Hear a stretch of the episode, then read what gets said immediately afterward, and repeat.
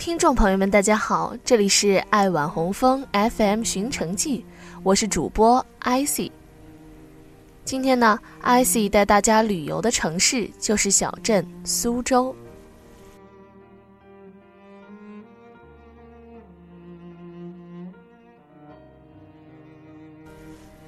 虽然我并非水乡人，但是出于对水乡的偏爱，踏上旅行的时候，下意识的就朝着南方而去。而第一个在我脑海里飘荡的去处便是苏州，不记得有谁说过了：“苏州多情似美人，浓淡总相宜。”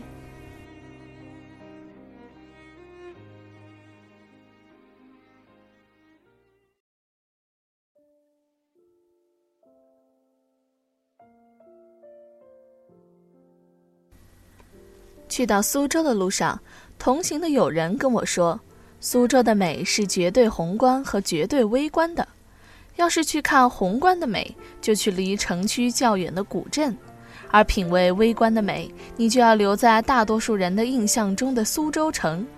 我对这样的评论很疑惑，但是由于自己对古色古香的事物的狂热，便在朋友意料之中选择了先投身古镇。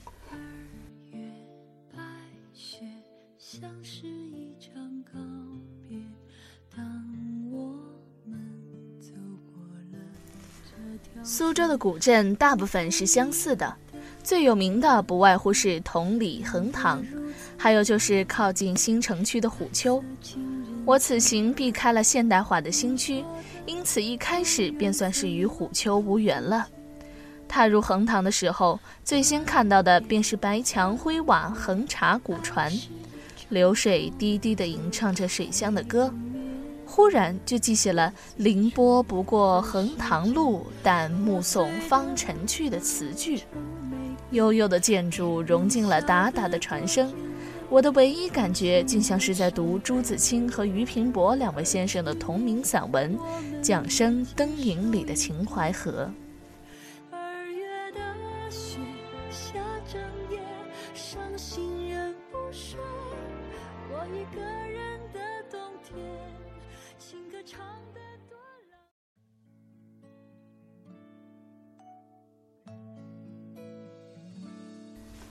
苏州的古镇猛一看都很破旧，巴不得拆了才好。我们北方人对于此往往大失所望，说山清水秀的苏州原不过如此。其实啊，再仔细一欣赏，古色玲珑的瓦脊、精雕细琢的镂空，很是耐人寻味。而那小船泊在静静的两巷间的绿波上，装上货物，慢慢的摇荡。要是在夜里，清脆的桨击打水的叮啷声响，响彻寂静的空巷。月色如绸，月华如锦，夜正凉。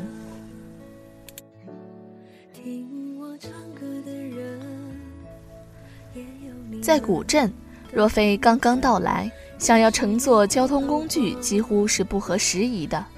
当然，除了乘着木船在细细窄窄的河道间穿行。古镇被密密的河网分割成小块，若要找寻古镇真正的景，少不得要回归到最原始的交通方式。民居间的巷子大多狭窄曲折，由于江南地区的湿气而蓄着青苔的石板被整整齐齐的砌好，几百年来的人来人往将它磨得在阳光下发出熠熠的光。如果去到巷子里的时候恰遇大雾，那么你非得有极好的方向感，才可以从里面摸索着出来。那时候，我便忽地想起了三毛在《雨季不再来》里提到关于游历祖籍的文字：手持一把十二骨伞，着一身碧色如洗的旗袍，在水乡的巷子之中行走，迷蒙中看见另一个自己。它是隐藏在心里的我们，像蒲草一样卑微，亦像蒲草一样坚韧。缓缓走过石板路上，除了岁月的痕迹，便是它的气息。走出巷子，眼中几乎全是苏州的桥，不由得令我沉沉回味卞之琳的断章。你站在桥上看风景，看风景的人在楼上看你。明月装饰了你的窗子，你装饰了别人的梦。我想，这桥说的是水乡的桥吧？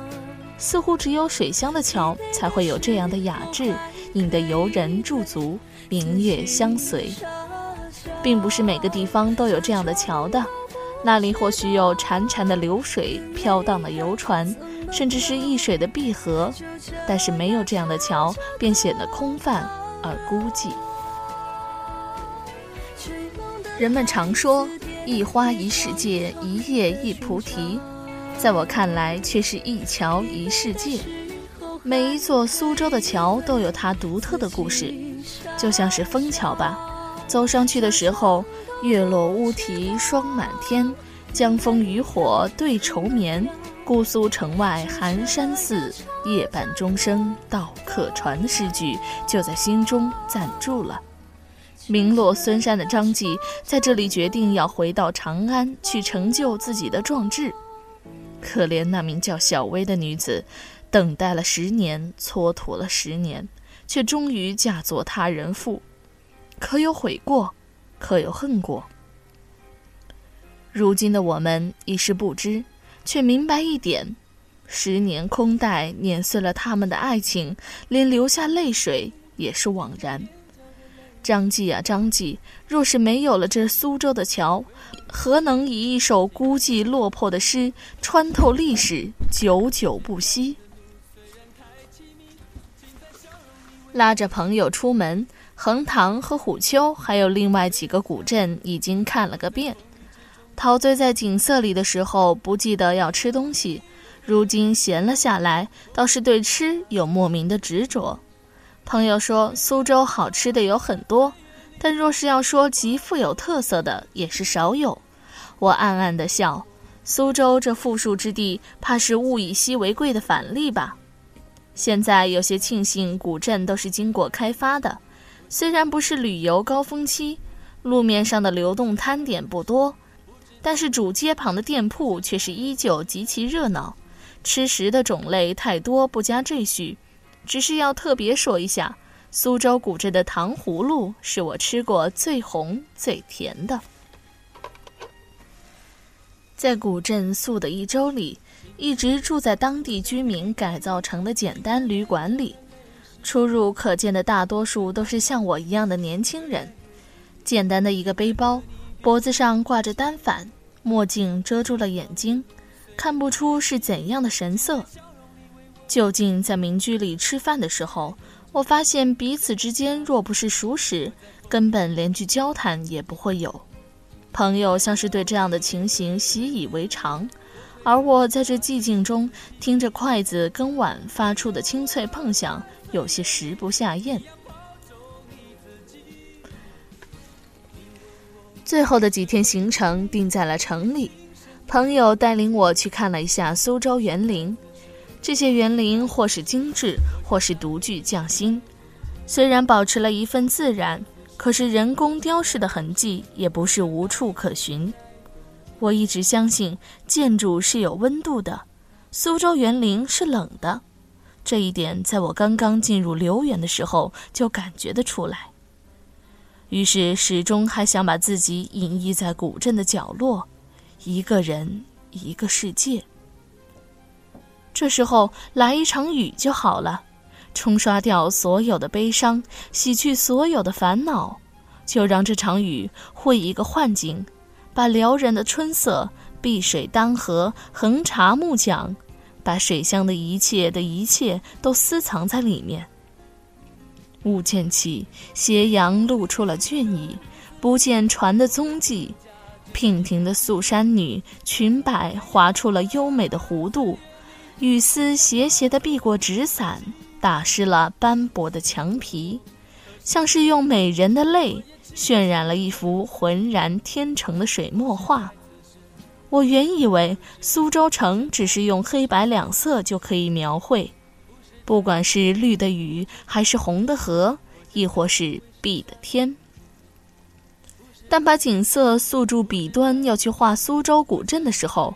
我发现自己不由自主地在粼粼细波上添一抹青色，恍若是水中骄横的藻荇；又在重重白墙后加一分绯红，想象那素白之后掩映着妖艳的桃花。苏州古镇呐，哪是那么简单？佛说：“心中菩提在，菩提也便在眼前。心中有什么，眼前就看到什么。心中有历经沧桑而依然不变的纯粹，这个城市便也纯粹。心中藏着喧嚣过后的一抹安然，这个驻足点就有配得上你的十倍百倍的宁静。春水碧雨天，画船听雨眠。”钟爱旅行的人，或许踏过不同的江南之地，可是除了苏州水乡，有哪个能配得上泼墨如画的赞誉？红袖添香是苏州古镇曾经的美色，楼台烟雨也赋予了我们无尽的想象。如今的苏州，掀开了半遮的面纱，明眸皓齿，琴手蛾眉，素上婉转了几百度春秋。光阴不忍辜负，以月为影，泼墨绘苏州。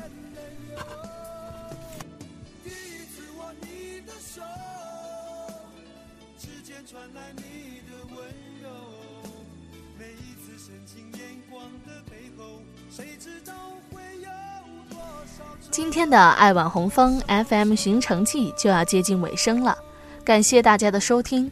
如果您有兴趣的话，欢迎关注“爱晚红枫 FM” 微信公众号，以及加入 FM 听友群三三二五五零三零三三三二五五零三零三。